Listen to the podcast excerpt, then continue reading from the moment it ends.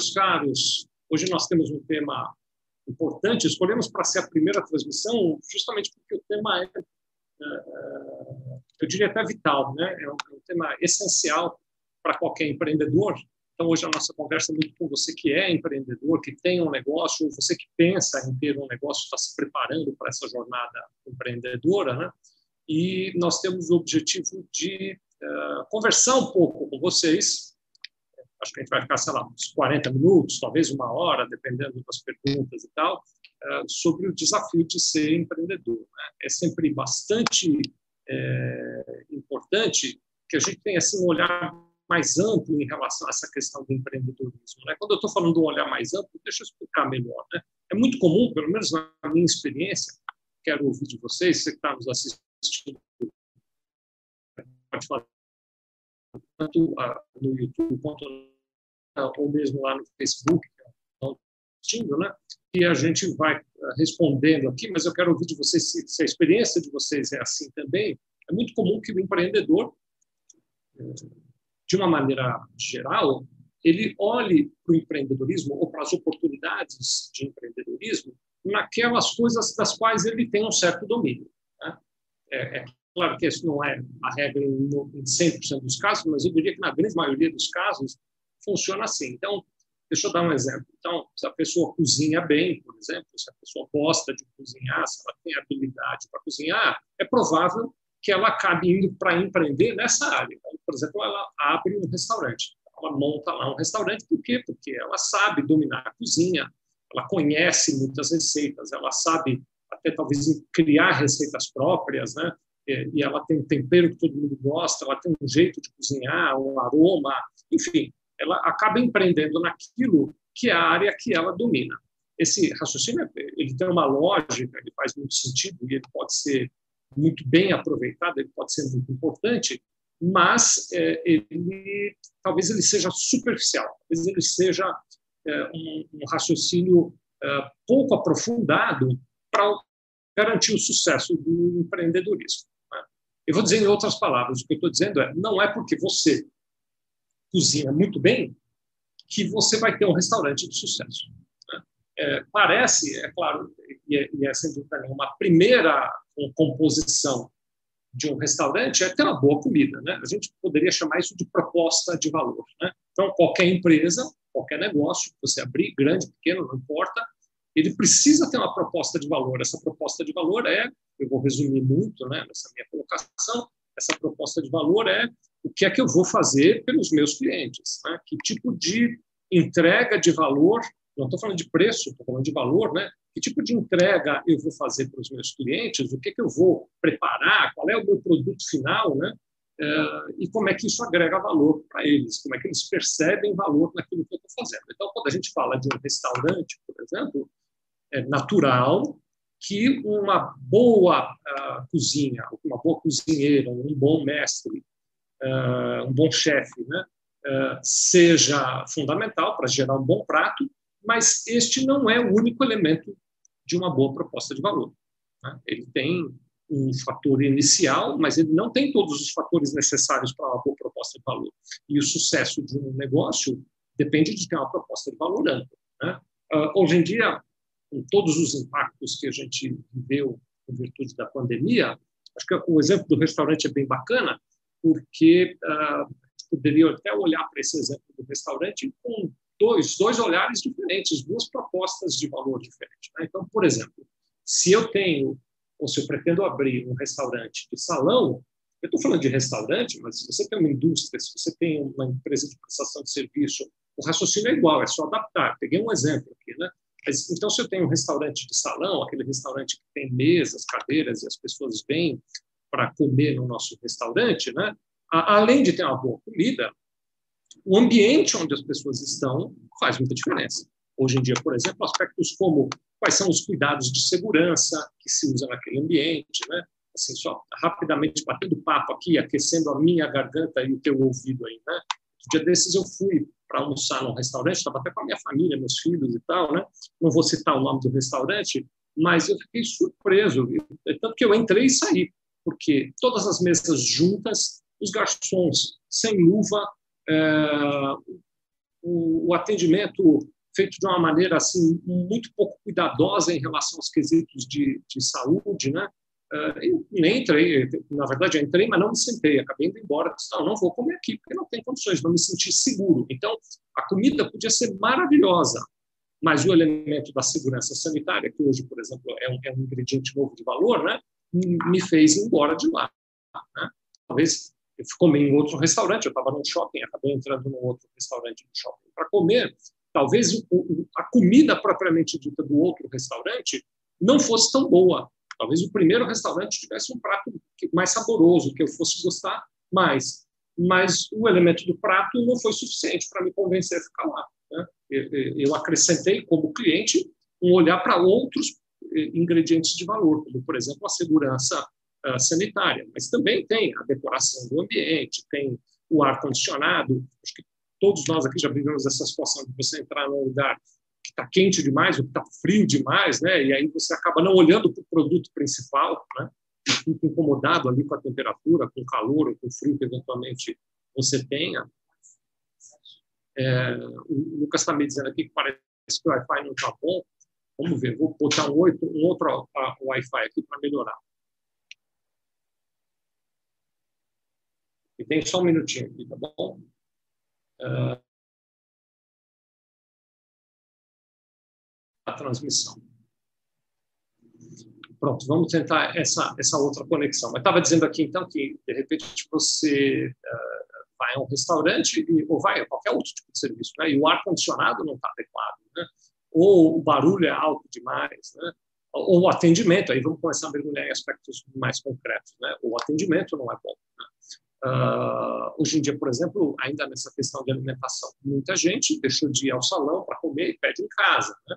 Ah, então, tem a questão da entrega, como é que o produto chega na minha casa, se ele chega em boas condições, se a entrega é feita numa boa velocidade, se a embalagem aonde eu estou entregando o produto é boa. Então, o que eu estou construindo aqui com vocês é um raciocínio que nos leva a, a pensar que o produto principal de qualquer empresa, seja lá qual for o segmento da sua empresa, o produto principal, ele tem um aspecto de relevância muito grande quando o cliente olha para aquilo que eu faço mas ele não é o único ingrediente, ele não é o único fator de relevância para o sucesso do meu negócio. Quando a gente olha sobre esse aspecto, quando a gente olha com esse com essa prerrogativa e com esse olhar que eu estou trazendo para vocês, a gente consegue começar, e é para aí que eu estou querendo conduzir a nossa conversa, a entender que uh, não se trata apenas do produto que você faz, se trata de um conjunto. O sucesso do seu negócio depende de um conjunto de fatores além do produto. Né? Eu tenho um querido amigo, Roberto Dias Duarte, ele diz o seguinte: o produto tem que ser bom, mas o produto ser bom é, é, é item básico, né? é quesito básico. O que garante o sucesso, além do produto ser bom, é um conjunto de outros fatores. Nessa nossa conversa de hoje, nós vamos falar sobre 10 fatores, sobre 10 pilares, a gente está até chamando assim, né? sobre 10 pilares que podem ajudar você, empreendedor, a ter olhar para o teu negócio que direcione o seu negócio na direção de ter talvez um, uma possibilidade maior de sucesso. Eu estou falando aqui de uma possibilidade maior de sucesso, não de uma garantia de sucesso, porque o ambiente de negócios é dinâmico. Né? Então, é, inclusive, tem esse aspecto dentro dos fatores que a gente vai analisar. O desafio do empreendedor hoje em dia é ser capaz de, ao mesmo tempo em que ele toca o seu negócio, observar o ambiente de negócios externo, observar as mudanças que estão acontecendo, observar as inovações as disrupções e as novidades ao seu redor. Né? Inclusive, outro dia desse eu estava lendo aqui, depois até compartilho com vocês um material muito bacana da, da época. Fizeram um, um, resumo sobre 12 tendências para o futuro da, das empresas, né? Eh, e uma das tendências que é que eu quero trazer agora é a questão da ambidestria, né? que é exatamente isso que eu estou falando agora. É, ao mesmo tempo que você cuida do teu negócio hoje, como ele é hoje, você, ao mesmo tempo, tem uma outra capacidade, que é a capacidade de olhar para o futuro, de olhar para as mudanças, de olhar para as novidades e integrá-las para o teu negócio funcionar bem. Então, esse desafio é um desafio muito grande. E, para isso, então, nessa nossa conversa, a gente vai dar uma passeada aqui sobre 10 pontos, 10 pilares que eu acredito que podem ajudar você e que podem ajudar a tua empresa a ter mais uh, sucesso. Né? Vou aqui bem rapidamente, quero uh, incentivar vocês a participarem com seus comentários e suas perguntas. E vou aqui bem rapidamente mandar abraços aqui para quem já está nos assistindo. O Dantas eh, e Moura está dando aqui um bom dia. O Jailson Jorge, que é de Petrolândia, lá em Pernambuco. Obrigado, Jailson. Dario Dalcol, já viu o Dario aqui nas nossas transmissões anteriores também. Estou vendo aqui a Elaine Chimo, Tino Walter. Eu, eu vou pedir licença, quero bem rapidinho mandar esses abraços, porque eu acho uma distinção muito grande separar seu dia para nos ver aqui. Obrigado, viu? Alana Ribeiro, a Up Pop Marketing está conosco, Leonardo Vieira está aqui também, Diogo Longari, ou Longari, Longaray, desculpe, Manu hoje e sempre, Lucas Rocha, meu querido amigo Lucas, que é aqui da Sevilha, transmitindo hoje com o apoio da Esther, fundamental. Obrigado, Esther.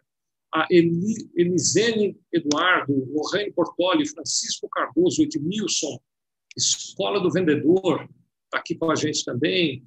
É, manda dica de vendas aí, pessoal da Escola do Vendedor. Gilci, Gilcei Santos, líder contabilidade, no saldo está conosco, Jean, contador também, Giovanni Cleiton, José Munhoz, RF Marina, Moraes Daniel, SQG Soluções, Djalma Peixoto e o Jé Cassimiro, todos aqui nos acompanhando. Obrigado pela presença de vocês. Mandem seus comentários e a gente vai avançando aqui, tá bom?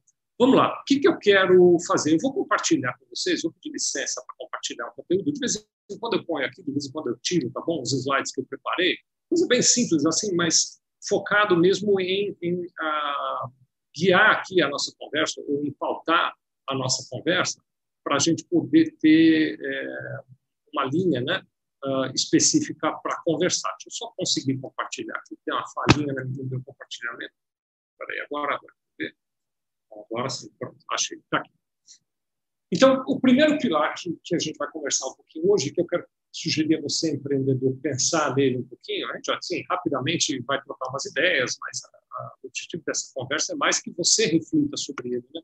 Não é que eu traga soluções ou que eu traga receitas, né? Então, já acho que é bom fazer essa amarração, né? Para cada um desses pilares, não existe uma resposta correta, porque cada empresa, cada segmento, cada negócio pode ter uma aplicação de resposta diferente para cada uma dessas questões. Né? É lógico que a gente tem assim, uma linha básica, você vai entender ao longo da nossa conversa, né? mas uh, o objetivo da nossa conversa não é que eu aqui te diga, como se eu fosse o dono da verdade, o que, é que você deve fazer em relação a cada um desses pilares, mas sim que a gente pense junto sobre o impacto desses pilares em uh, direcionar a nossa empresa para sucesso, e aí você depois reflete melhor sobre eles. Né? Então, o primeiro uh, uh, pilar é o pilar de ter um objetivo claro. Então, eu vou te fazer uma pergunta para a gente refletir junto. A pergunta é essa que está aí na sua tela. Né? A sua empresa possui um objetivo de médio e longo prazo e você se sente preparado para gerir o seu negócio nessa direção em um ambiente de rápida transformação? Na verdade, quando eu olho para essa pergunta, eu fico aqui com três perguntas na minha cabeça. Né? Então, vou dividir as três aqui com você. A primeira pergunta é: será que a gente tem no nosso negócio um objetivo claro de médio e longo prazo? Vou explorar isso um pouquinho melhor daqui a pouco. Né? Depois, será que nós, como gestores, como administradores, como responsáveis pela gerência de uma empresa, estamos preparados para gerir um negócio nessa direção? E depois, ah, a gente tem noção do quanto essa preparação é grande para um ambiente de rápida transformação, como é o ambiente que a gente vive hoje.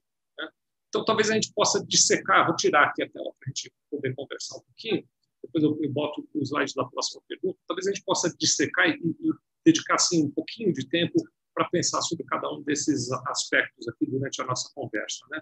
Ah, primeiro aspecto, a questão de ter um objetivo claro. Né?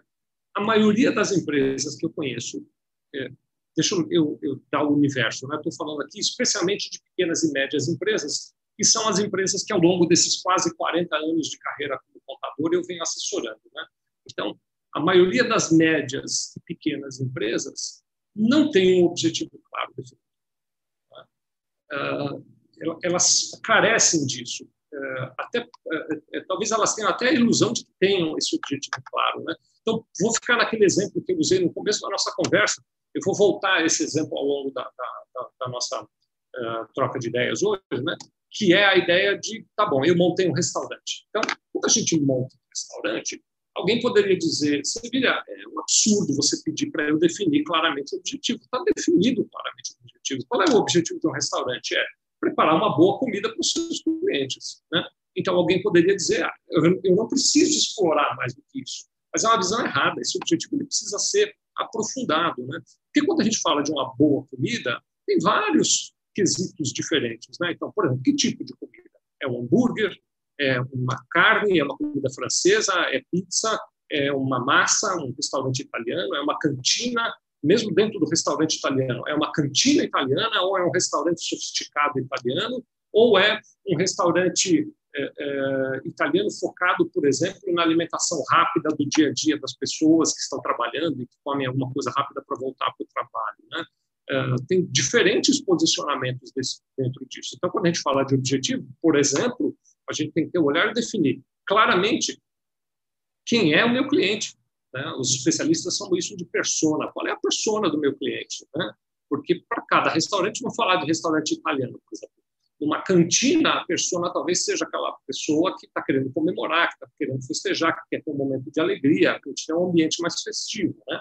Uh, um restaurante mais sofisticado italiano talvez seja para um encontro romântico, por exemplo, né? ou talvez um encontro de negócios, onde duas ou três pessoas vão se reunir para jantar e, ao mesmo tempo, almoçar e, ao mesmo tempo, discutir negócios. Já um restaurante para alguém que quer comer rapidinho e voltar, talvez um fast food, né? um shopping, por exemplo, tem fast food comida italiana. Você passa lá, pega teu prato, come rapidinho e continua seu dia ali no horário do almoço. Né? Cada um desses restaurantes tem um público diferente. Alguém vai dizer, ah, mas o mesmo indivíduo que vai numa cantina pode ir num restaurante mais sofisticado e pode ir num fast food para comer comida italiana. É claro que sim, mas em momentos diferentes, com propostas diferentes. Então, quando eu adequo os meus negócios, eu preciso, por exemplo, no meu objetivo, saber que tipo de cliente que eu pretendo atender com o meu negócio. Porque aí eu ajusto a comunicação, eu ajusto o comportamento da minha equipe, eu ajusto o discurso que eu vou ter, eu ajusto até mesmo o meu cardápio, usando aqui sempre como exemplo o restaurante, para aquele tipo de público que é compatível com o meu negócio. Então, o objetivo tem a ver com que tipo de público eu vou atender, né? Mas ele tem a ver com mais, né? que, que eu quero trazer, por exemplo? Hoje em dia, eu não estou dizendo que é necessário, mas hoje em dia, dentro dos objetivos de médio e longo prazo, tem muitas empresas do segmento de alimentação, eu estou pegando isso como uma tendência, né, preocupados com alimentação saudável, preocupados com alimentação que seja é, é, adequada, né? então, do ponto de vista de ser sem utilização de agrotóxico, eventualmente orgânica, é, tem restaurantes focados em, em, em alimentação para quem frequenta academia, então tem uma, uma carga nutricional adequada. Então você tem propostas diferentes que você vai usar dentro da sua adequação. E mais, qual é o objetivo do ponto de vista de negócio? Né? Alguém vai dizer, ah, mas do ponto de vista do negócio, o objetivo é ganhar dinheiro, mas só isso é pobre demais ter um objetivo que seja só ganhar dinheiro. Né? Tem até uma palestra que eu quero recomendar, tem falado antiga, não é uma palestra recente, não, acho que tem mais de 10 anos já, daqueles TED Talks, né, é uma palestra curta, tem 18, na verdade tem 15 minutos, é do professor Simon Sinek, é, chama O Círculo Dourado. Se pesquisar na internet, você vai achar. E ele diz que você tem que entender o porquê do seu negócio. As empresas de sucesso todas têm um porquê muito claro. E esse porquê não é somente ganhar dinheiro. Né? Ele divide a estratégia do objetivo de qualquer negócio em uh, o que é que eu vou fazer, comida num restaurante, como é que eu vou fazer, então é uma cantina, por exemplo, uh, e lá no centro ele coloca um ciclo que ele diz que aí sim é o ciclo dourado, que é por que é que eu vou fazer aquilo. Eu não estou estragando a palestra, não assistam a palestra dele, é muito interessante, né? Então tem que ter ali claramente um porquê para nortear a minha equipe e a mim mesmo na gestão do meu negócio, né? E esses objetivos eles vão se expandir então em que eu quero crescer, não quero, quantas lojas eu quero ter, vou ter um modelo de franquia, não vou ter um modelo de franquia, eu vou ser um restaurante boutique exclusivo, ou eu vou ser um restaurante de rede de restaurantes. Tem uma série de questões aí dentro dessa definição do objetivo que são tratadas de maneira superficial e que eu recomendaria que você tivesse isso de maneira muito clara. Inclusive as métricas. Né? Existe um conceito, não sei se todos conhecem, né? cada vez mais divulgado, esses conceitos todos usam muitas siglas em inglês. Eu até não gosto, confesso para vocês que eu não gosto muito dessa coisa da, da, da, do uso do inglês de maneira tão extensa, mas, enfim, uh, eles, eles dizem que é assim, que todo negócio tem uh, indicadores de performance que são críticos para garantir o, negócio, o sucesso do meu negócio. Então, eu passo a definir. Como eu sei qual é o meu objetivo, eu destrincho esse objetivo em, em ações, né, em, em, atitudes que eu tenho que tomar, e eu vou olhando nos indicadores se aquelas minhas ações estão surtindo efeito ou não. Eles chamam isso de é, Key Performance Indicators, né, KPI. Então, KPI, né, seria a sigla para o inglês, né? Então, a partir do seu objetivo, você define quais são os KPIs que você precisa acompanhar, quais são os indicadores chaves de performance que você precisa acompanhar, e aí você passa a olhar para aquilo, né? você passa a cuidar daqueles indicadores chaves de performance. Né? É, eu não vou me alongar muito, porque tem toda uma teoria em cima disso e a gente tem dez pilares para conversar, mas a gente já está no ponto de falar da segunda, do segundo pedacinho dessa primeira provocação que eu trouxe aqui para vocês, né? que é o pedacinho no qual a gente vai analisar, mas será que eu estou preparado para isso como gestor? Tá bom, eu fui lá e indiquei qual é o objetivo do meu negócio, né? Já desenhei ali claramente, pensei em tudo isso que a gente conversou, fui, fui analisar de maneira mais profunda o objetivo do meu negócio, né? Então, eu ampliei o objetivo do meu negócio não é só alimentar as pessoas e ganhar dinheiro com isso. Eu criei mais é, clareza no objetivo dos meus negócios, clareza que vai nortear várias ações de gestão que a gente vai ver depois, né? Mas agora eu tenho que me perguntar: será que eu estou preparado para isso? Será que eu conheço, por exemplo, quais são os KPIs ou os indicadores-chave de performance que eu preciso monitorar? Será que eu tenho conhecimento das tendências de mercado? Se eu estou no segmento de alimentação, mas isso vale para qualquer segmento, né? Será que essa tendência de alimentação saudável vai realmente tomar conta do mercado e eu preciso adequar a minha? Vou fazer uma provocação não é uma declaração de que vai acontecer, mas, por exemplo, será que as cantinas que vendem massa é, e, que vendem uma comida mais pesada continuarão tendo espaço no futuro quando comparados com a tendência das pessoas de se alimentar melhor? Não sei. Né? Mas isso é fundamental para o meu negócio, porque se eu tenho uma cantina e os indicadores do mercado me dizem que as pessoas vão parar de comer na cantina, eu preciso me preparar para isso. Não estou dizendo que as cantinas vão acabar, não é nada disso, mas estou aqui criando um ambiente hipotético, né? Mas eu, como empreendedor, tenho que estar olhando para isso e dizer, bom, se haverá uma redução de 50% das pessoas que frequentam cantinas e eu tenho uma cantina, eu preciso me preparar para ser, para estar entre as 50% que vão sobreviver. Como é que eu faço isso? Né? Então, todas essas análises vão exigir, já exigiam no passado, mas vão exigir no futuro cada vez mais preparação minha como empreendedor. Né? Nesse sentido, para não ficar só aqui fazendo provocação, quero recomendar. Tem programas muito bons dentro do Sebrae, para você como empreendedor, por exemplo, a gente quando está empreendendo pode cair erroneamente na tentação de achar que o que eu tenho que fazer é cuidar do meu negócio. Então, por exemplo, vou ficar lá no exemplo do restaurante da cantina. Vai estar gostando de usar a cantina aí hoje como, nosso, como nosso modelo aqui, né? Eu posso achar que a melhor coisa que eu faço pelo meu negócio, se eu sou gestor do negócio, né? Estou me posicionando aqui como gestor, eu posso cair na tentação de achar, vou pegar um chá aqui, eu posso cair na tentação de achar que, como gestor do meu negócio, que é uma cantina, que a melhor coisa que eu posso fazer é ir para a cozinha cuidar de preparar os pratos. E é frequente isso, viu? O, o, empreendedor, o dono de um negócio, frequentemente acha que a melhor maneira dele cuidar do negócio é botando a mão na massa. No caso da cantina, é literalmente né? botando a mão ali na massa. Né? É, mas eu diria para você que não é. Né? É, talvez essa seja a maneira certa de você levar o seu negócio para o buraco. Né? Porque quanto mais envolvido com a operação o gestor estiver, menos ele tem o olhar amplo de olhar para o mercado, de olhar para tendências, de olhar para o que está fora da empresa dele e incluir aquele ambiente, trazer aquele ambiente para dentro do plano de negócio. Né? Eu não estou dizendo que alguém que é dono de uma cantina não pode nunca pôr a mão na massa, mas ele precisa ter a capacidade e a gente vai falar disso daqui a pouco mais, de dividir o tempo dele, de dizer parte do meu tempo eu até ponho a mão na massa, porque gosto, porque dou meu toque pessoal, mas parte do meu tempo eu estou olhando outras coisas. Inclusive trazendo gente capacitada, a gente vai falar de equipe daqui a pouquinho. Né?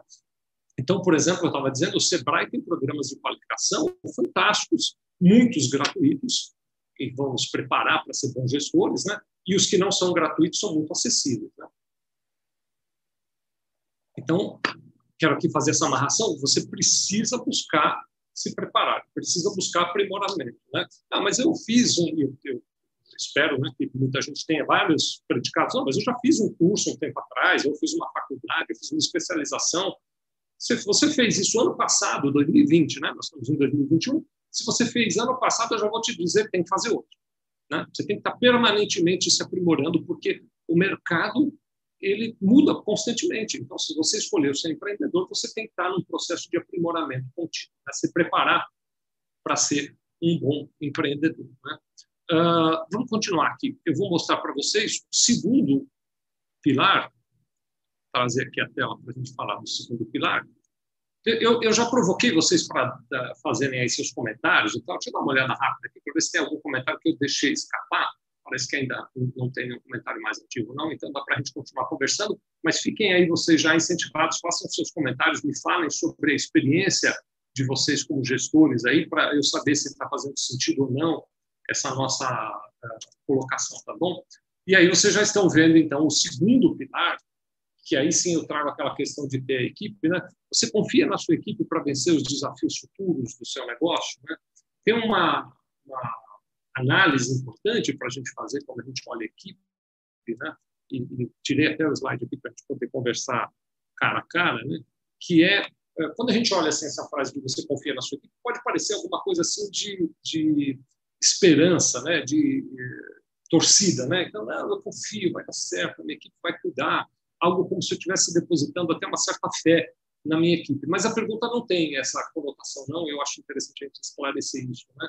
Eu digo, confia do ponto de vista de olhando os objetivos do teu negócio, que você definiu claramente, e olhando para o mercado onde você está inserido, para os desafios do mercado que você está inserido, será que a equipe que você tem está preparada do ponto de vista de ter as qualificações, né?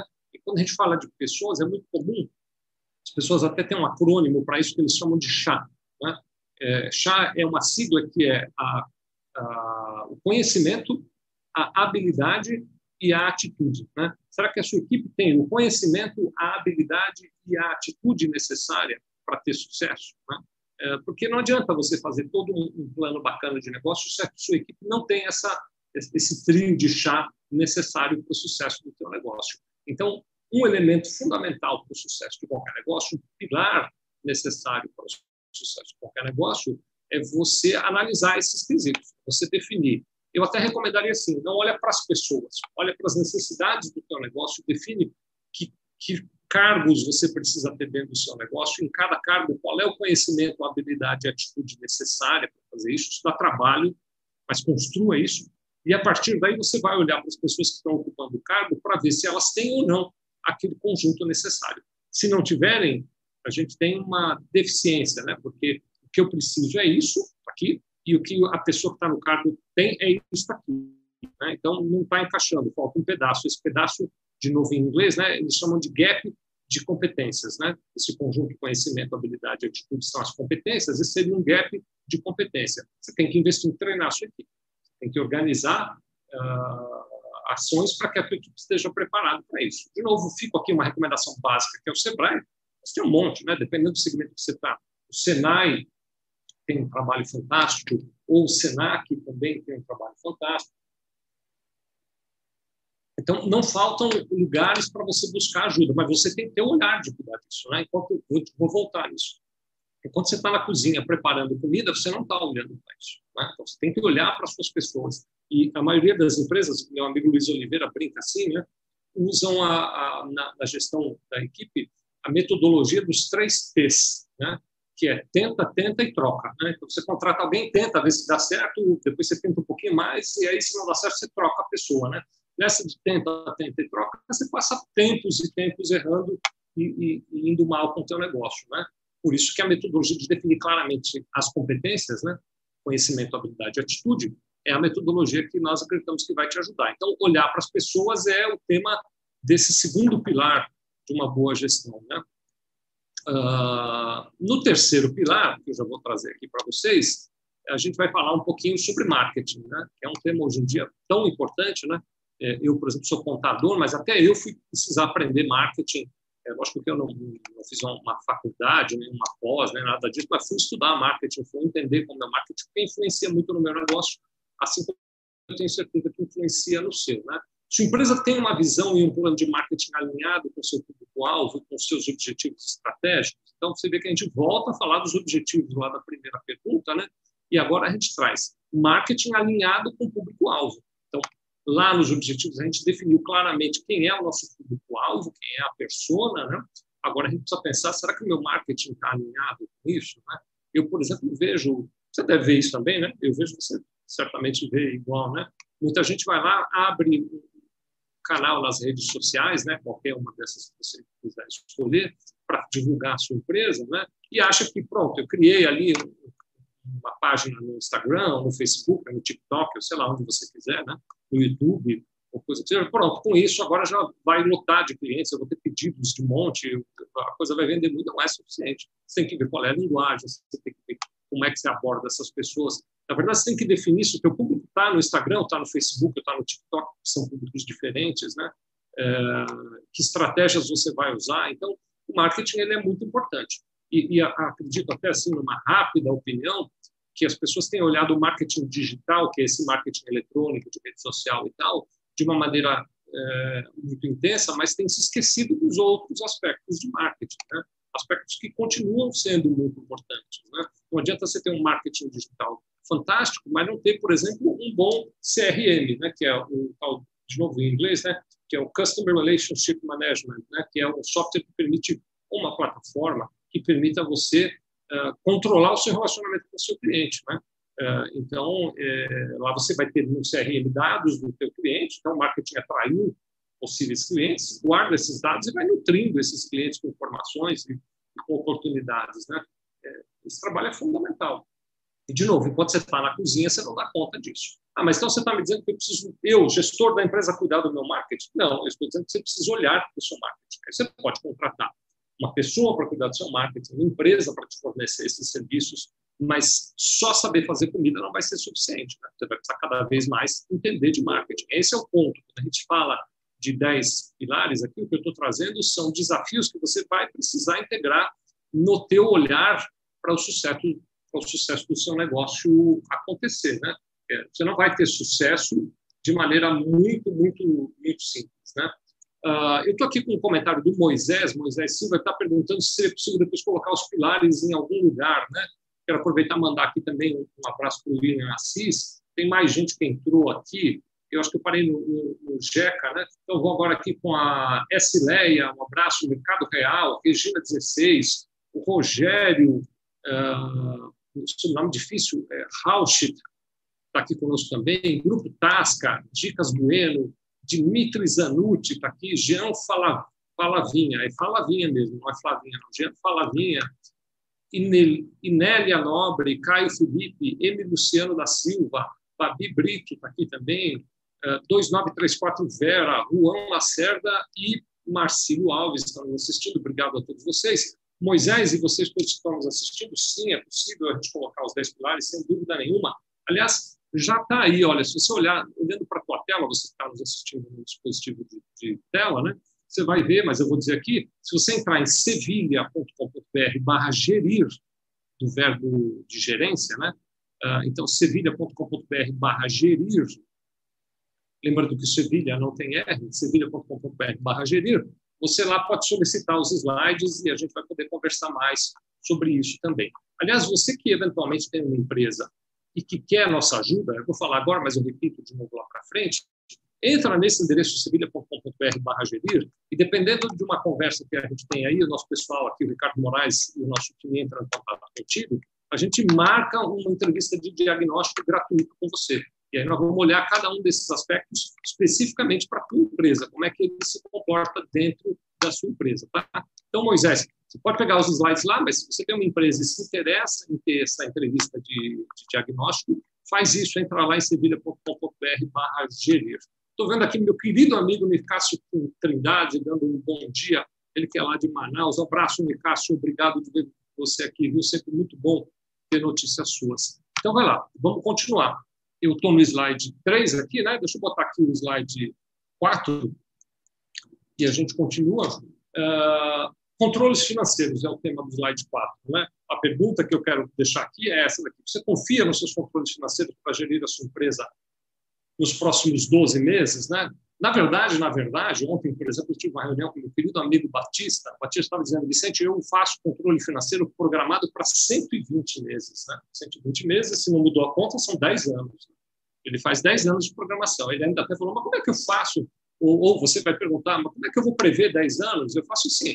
eu olho bem de perto o primeiro mês, eu tenho uma boa expectativa de seis meses, de um ano, e depois disso eu vou projetando. Mas eu estou constantemente atualizando, porque o cenário é dinâmico. Né? Mas a pergunta é: seus controles financeiros são bons? Será que eles são bons de verdade? Não responde sim ou não ainda.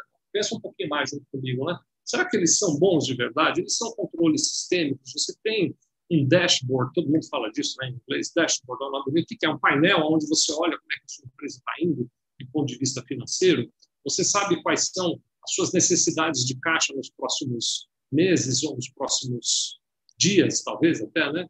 Uh, eu conheço muitas empresas, tomara que não seja o caso da sua, mas se for o caso da sua, isso precisa ser resolvido, porque é um entrave muito grande para o sucesso de qualquer negócio, que vivem gestão financeira no dia a dia, do ponto de vista de amanhece o dia, eu consulto o saldo bancário para ver o que entrou de cobrança de pagamento dos clientes e vou ver o que eu tenho para pagar naquele dia na esperança de que os números se encontrem, que eu tenho no banco seja suficiente para pagar o que eu tenho naquele dia. Tem muitas empresas que fazem gestão financeira assim, que não tem um planejamento claro. Né?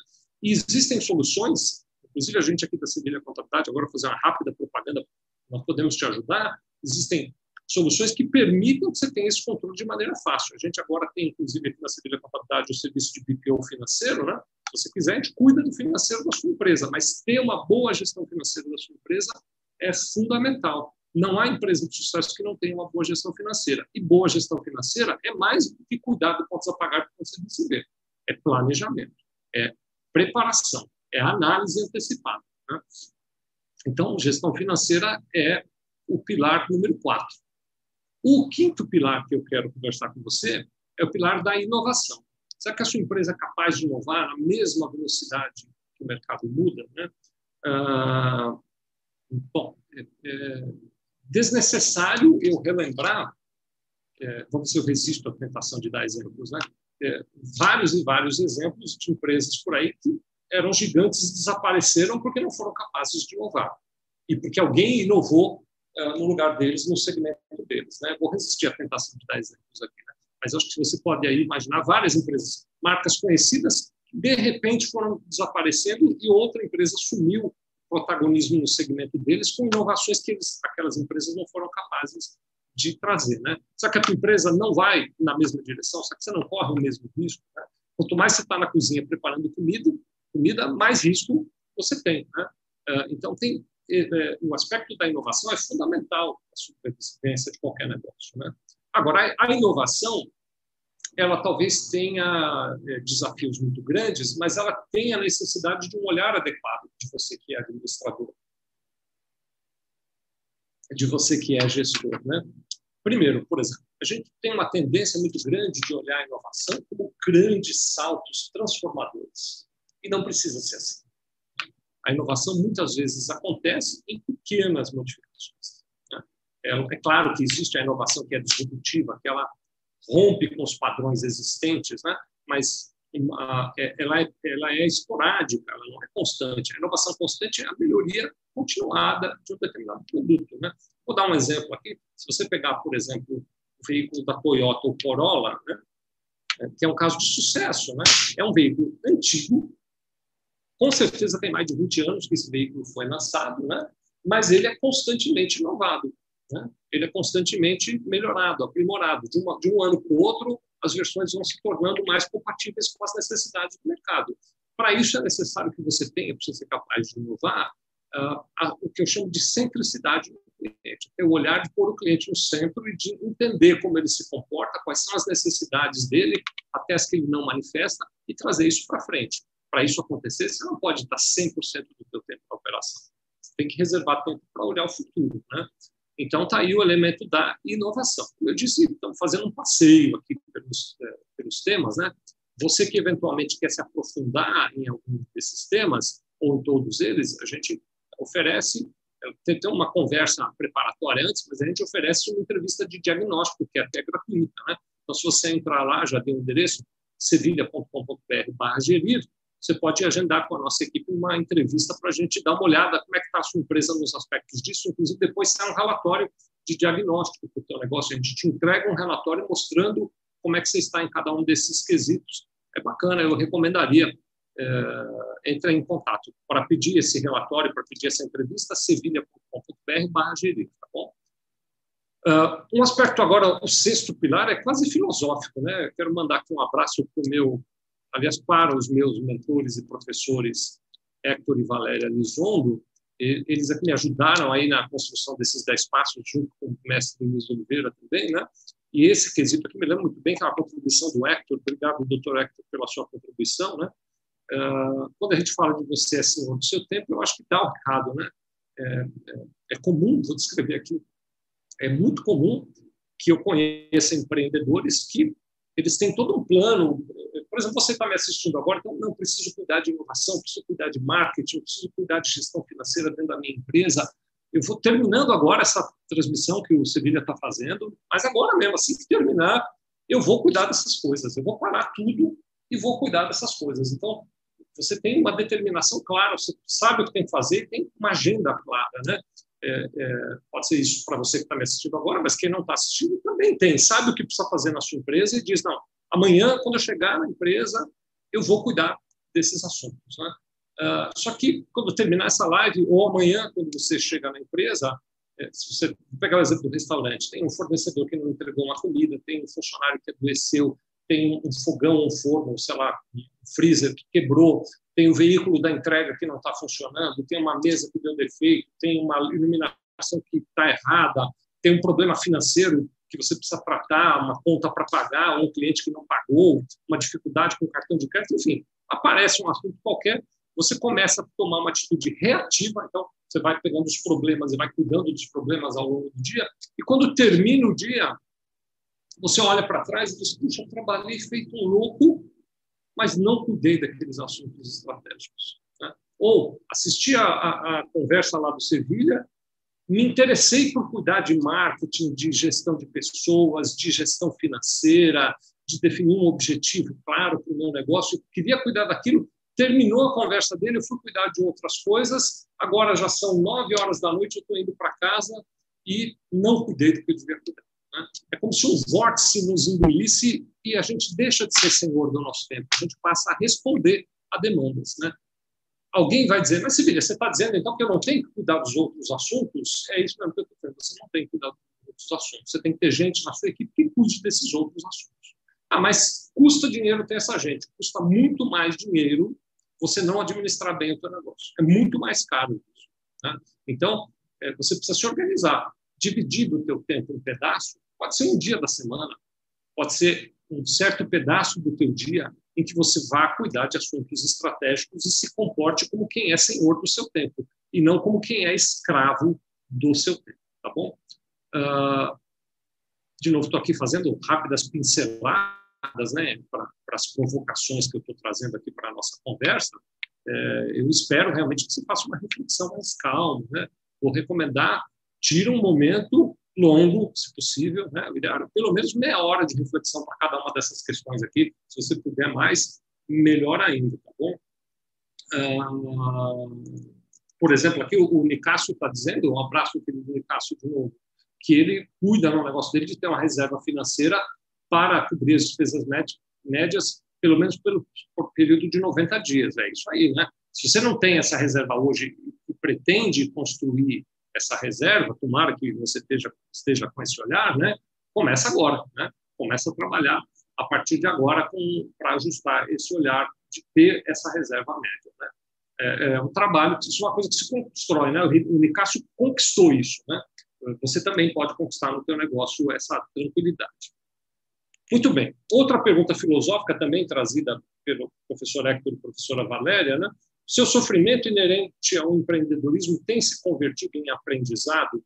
Uma das grandes é, diferenças entre as empresas que conseguem é, é, sucesso e as empresas que não conseguem sucesso é converter as falhas em aprendizado. Né? Qualquer empresa, qualquer uma, inclusive aquelas de muito sucesso, elas têm falhas, elas têm erros, elas cometem erros, elas têm dificuldades. Né? A diferença das empresas de sucesso é que, a partir dessas falhas, elas transformam isso em aprendizado e seguem adiante. Né? Vou trazer um exemplo que eu tenho acompanhado muito, é é caso que me intriga muito, vou deixar até a, a, a discussão mais profunda disso de lado, senão o tempo nosso aqui não dá conta, mas é, por exemplo, acompanhar o caso lá da SpaceX. Né? SpaceX é aquela empresa do Elon Musk, aquele americano, que é uma empresa que está é, no segmento de foguetes. Né? Eles têm o objetivo de. Uh, ele usa uma palavra, qual é a palavra? De. Não é, é, é, não é habitar, a palavra que ele usa, mas eu vou ficar com essa, né? de habitar Marte. Eles querem mandar pessoas para morar em Marte. Né? É, e, e, eles têm conseguido, o que me intriga é como eles conseguem atrair tantos investidores, porque eles têm um valor de mercado gigantesco. Mas, enfim, esse não é o tema da nossa conversa, não. Mas falando sobre a conversão da, da, do sofrimento em aprendizado. Recentemente, pesquisa na internet, você vai encontrar SpaceX falhas de lançamento. Recentemente, um dos foguetes deles explodiu. Né? Eles foram lançar ali e tal, e, e, o bicho explodiu, deu uma falha ali durante os testes e, e, e o foguete explodiu. Né? Uh, e aí, o que, que eh, eu estou querendo trazer com esse exemplo? Né?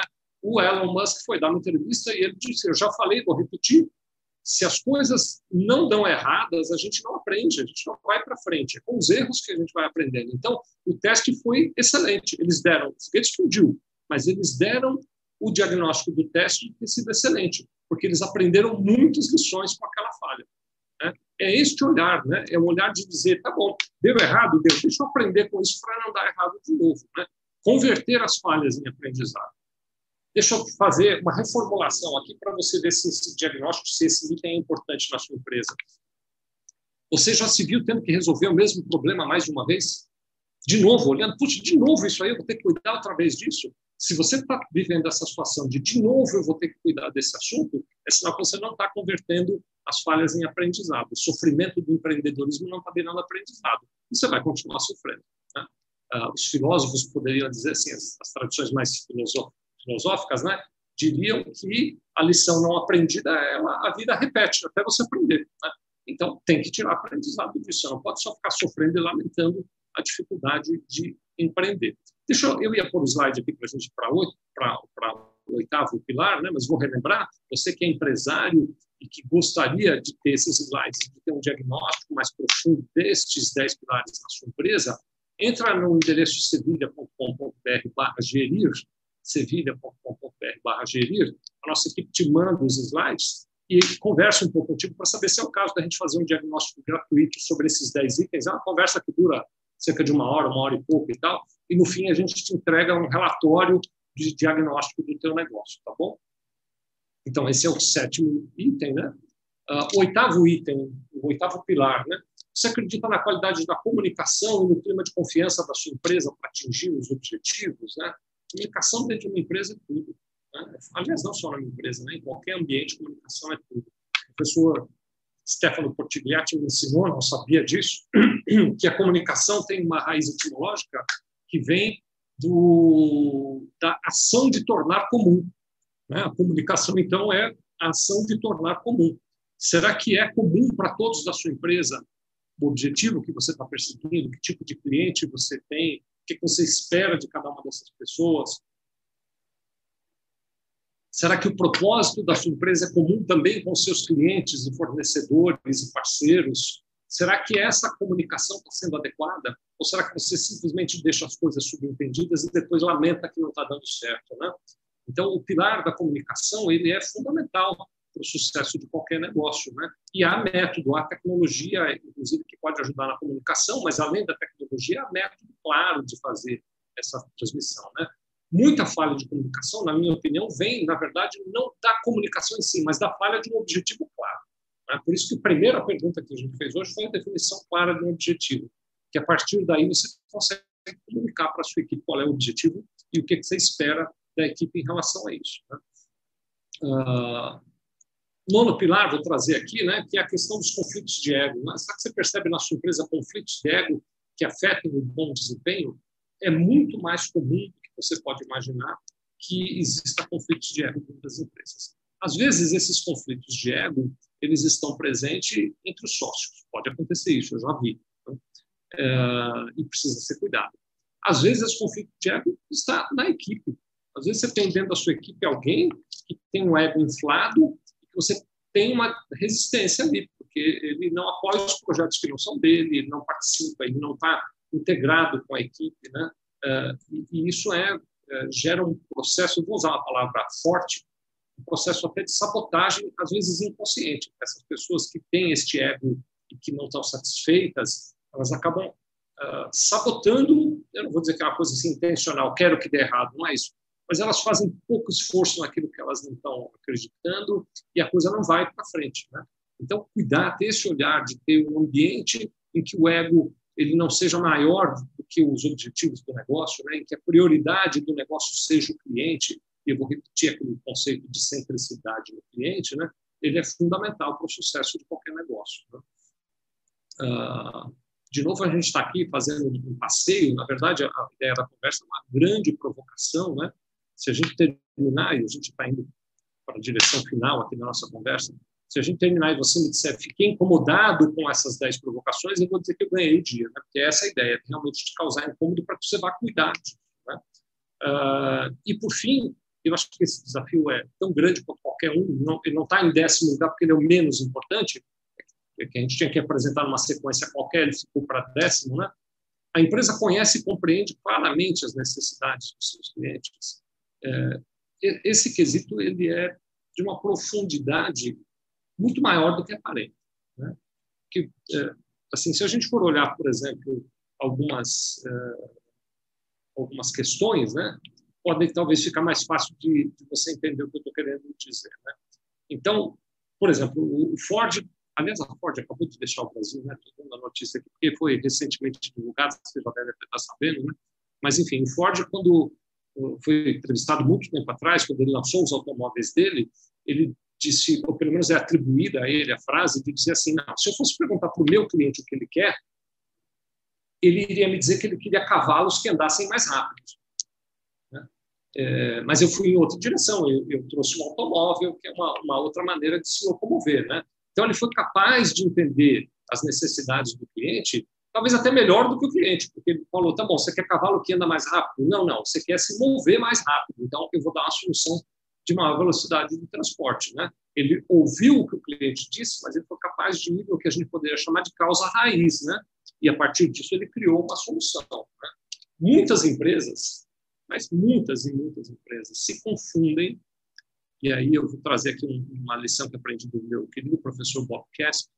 É, o professor Bob Casp me disse isso uma vez, demorou para essa ficha cair. Né? Talvez eu diga agora a lição que é dele, não é minha, também demora um pouquinho para a ficha cair. De Sevilha, você está enganado. O teu negócio não tem a ver com você. Porque eu dizia, não, porque eu, eu quero que o meu negócio seja assim, eu quero que o meu negócio seja de outra maneira. Você está totalmente enganado, Sevilha. O teu negócio não tem a ver com você. O teu negócio tem a ver com o seu cliente. Você precisa ser capaz de se colocar no lugar do seu cliente e entender o que, que ele quer do teu negócio. E aí a tua empresa faz o que ele quer e não o que você quer.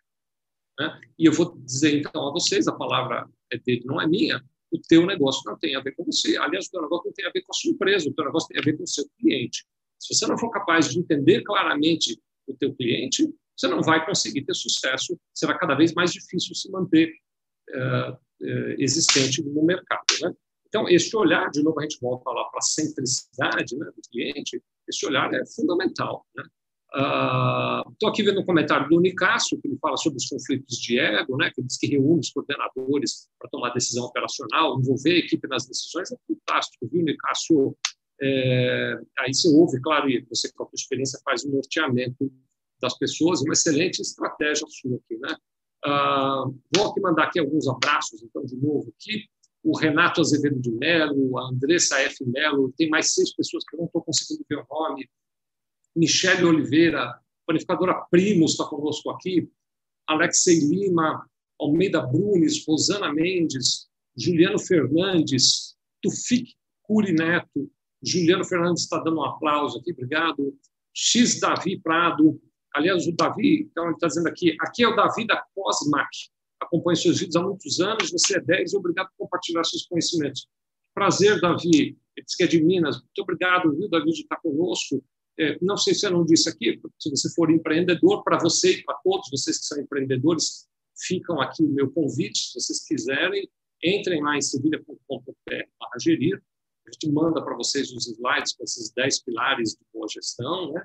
E, além disso, a nossa equipe depois entra em contato contigo, se for o caso, se for do seu interesse, se for te ajudar, a gente marca um diagnóstico desses 10 pilares para te entregar um relatório para você enxergar melhor a sua empresa dentro desses 10 pilares. Isso é um trabalho gratuito que a gente faz para ajudar você, empreendedor, tá bom? Uh, muito bem, eu vou terminando por aqui. A minha ideia era ficar assim na casa de uma hora de conversa, né? Então, deu mais ou menos isso aqui, né? Estou uh, vendo aqui um abraço final, William Contador, João Mar Azevedo, Mônica Capelletti e Beatriz Guadarim, que entraram agora aqui. Obrigado por estar conosco.